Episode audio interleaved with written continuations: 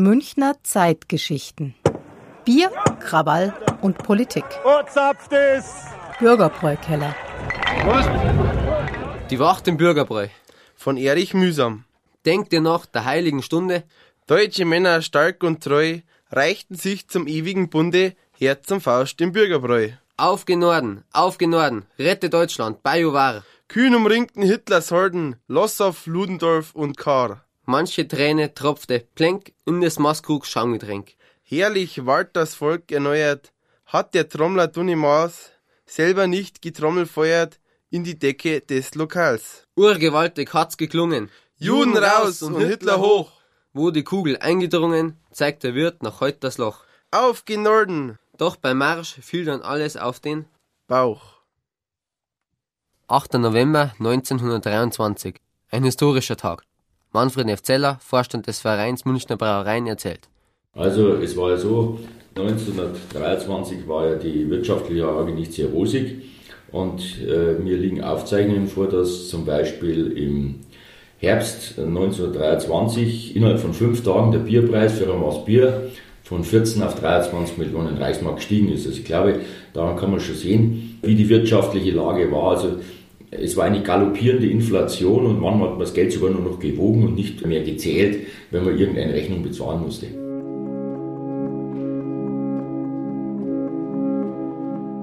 Auf einem abseits gelegenen Lagergelände an der Ecke Ballernstraße, St. Martinstraße bewegen sich einige hundert SA-Männer ungeduldig um vier große Lastwagen herum, die mit Gewehren, Handgranaten und Munition beladen sind.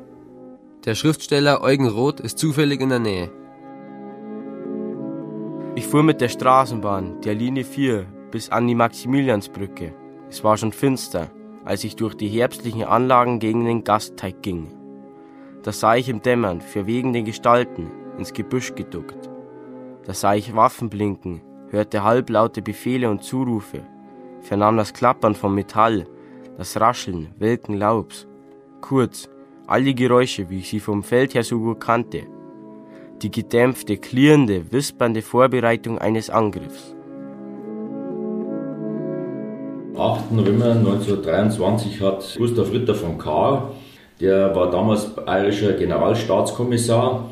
Der hat im Bürgerbräukeller eine politische Veranstaltung abgehalten. Und die wurde dann von Adolf Hitler und seiner Sturmabteilung quasi gesprengt. Der Münchner Geschichtsprofessor Karl Alexander von Müller hat seine Erinnerungen an Hitlers Auftritt aufgeschrieben. Ich kann mich nicht erinnern, je in meinem Leben einen solchen Umschwung der Massenstimmung in wenigen Minuten fast Sekunden zu erleben. Hitler hatte sie mit wenigen Sätzen umgedreht. Es hatte etwas von Hokuspokus, von einer Zauberei. Laute Zustimmung rauschte auf, kein Widerspruch mehr zu hören. Jetzt erst sagte er in tiefem Ernst, wie mit Rührung in der Stimme. Draußen sind die Herren K., Lossow, Seisser. Sie ringen schwer mit dem Entschluss. Kann ich Ihnen sagen, dass Sie hinter Ihnen stehen werden. Ja, ja, scholl es sturmartig anschwellend von allen Seiten. In einem freien Deutschland, rief er leidenschaftlich über die Menge, ist auch ein Platz für ein selbstständiges Bayern. Das kann ich Ihnen sagen. Entweder beginnt heute Nacht die deutsche Revolution oder wir sind alle morgen früh tot. Noch am gleichen Tag werden Flugblätter in München verteilt. An das deutsche Volk. Die Regierung der Novemberverbrecher in Berlin ist heute für abgesetzt erklärt worden. Eine provisorische deutsche Nationalregierung ist gebildet worden. Diese besteht aus General Ludendorff, Adolf Hitler, General von Lossow und Oberst Seisser. Aber wir wissen, dass dann in den frühen Morgenstunden am 9.11. dann der Marsch auf die Feldherrnhalle stattgefunden hat mit Adolf Hitler und der NSDAP und äh, teilweise schwer bewaffneten Menschen. Und der Ludendorff war ja auch dabei. Und äh, wir wissen, dass es dann ja dann an der Feldherrnhalle zur Schießerei gekommen ist. Albert Reich schildert das Ende des Hitlerputs an der Feldherrnhalle. Beim Einbruch in den Gegner wurden wir mit gefälltem Bajonett und entsichertem Gewehr und vorgehaltenen Pistolen empfangen. Einzelne meiner Leute wurden angepackt und ihnen die entsicherte Pistole auf die Brust gesetzt. Plötzlich gab ein Hitlermann, der einen Schritt halblinks von mir stand, einen Pistolenschuss auf meinen Kopf ab. Der Schuss ging an meinen Kopf vorbei und tötete hinter mir Wachmeister Hollweg. Noch bevor es mir möglich war, einen Befehl zu geben, gaben meine Leute Feuer, was die Wirkung einer Salve auslöste. Ein Geknatter von Dutzenden von Schüssen bricht los, schlägt in die Reihen, fetzt den Zug auseinander. Eine unbeschreibliche Panik folgt. Frauen kreischen auf, Männer brüllen. Dutzende haben sich auf den Boden geworfen, um den hereinfetzenden Geschossen auszuweichen. Dutzende, Hunderte drängen zurück aus dem Bereich des verheerenden Feuers. Ja, im Anschluss dann gab es ja auch dann die Festnahme von Adolf Hitler und dann gab es ja den Hochverratsprozess, wo er zu fünf Jahren Festungshaft verurteilt worden ist. Und der hat er in Landsberg teilweise abgesessen.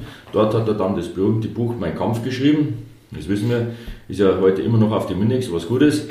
Und danach, als er wieder frei war und auch die NSDAP ja auch dann wieder im Bürgerbräukeller quasi wieder erstanden ist, hat man dann an der Ostseite von der Feldherrnhalle eine Ehrentafel angebracht.